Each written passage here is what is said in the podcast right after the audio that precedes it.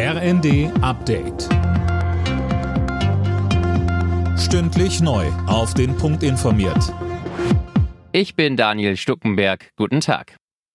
Knapp ein Jahr nach dem Einmarsch Russlands in die Ukraine steht die UN-Vollversammlung ganz im Zeichen des Ukraine-Kriegs. Das Treffen der Mitgliedsländer der Vereinten Nationen ist jetzt in New York gestartet. Zum Auftakt warnte UN-Generalsekretär Guterres vor dem Einsatz von Atomwaffen.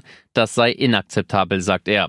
Auch Außenministerin Baerbock wird heute erwartet. Sie wird eine Rede vor der Vollversammlung halten. Morgen ist sie dann im UN-Sicherheitsrat dabei.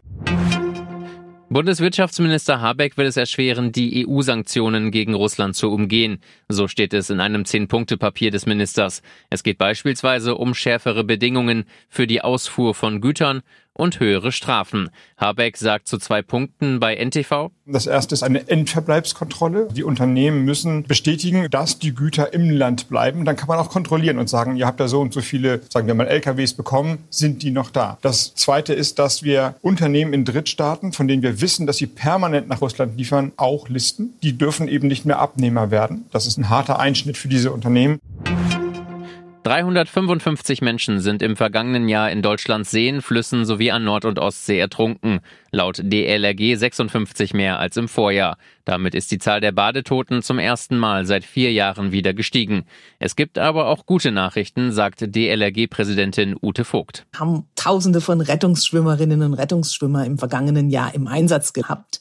Und die haben zum Beispiel von Anfang Mai bis Ende September an 80 Stationen der DLRG an den Stränden von Nord- und Ostsee für Sicherheit gesorgt und sie haben dabei 65 Menschenleben gerettet.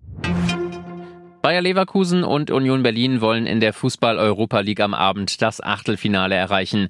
Leverkusen muss auswärts bei der AS Monaco ran, nach einer 2 zu 3 Niederlage im Hinspiel. Union Berlin hat Ajax Amsterdam zu Gast. Das Hinspiel endete 0 zu 0. Alle Nachrichten auf rnd.de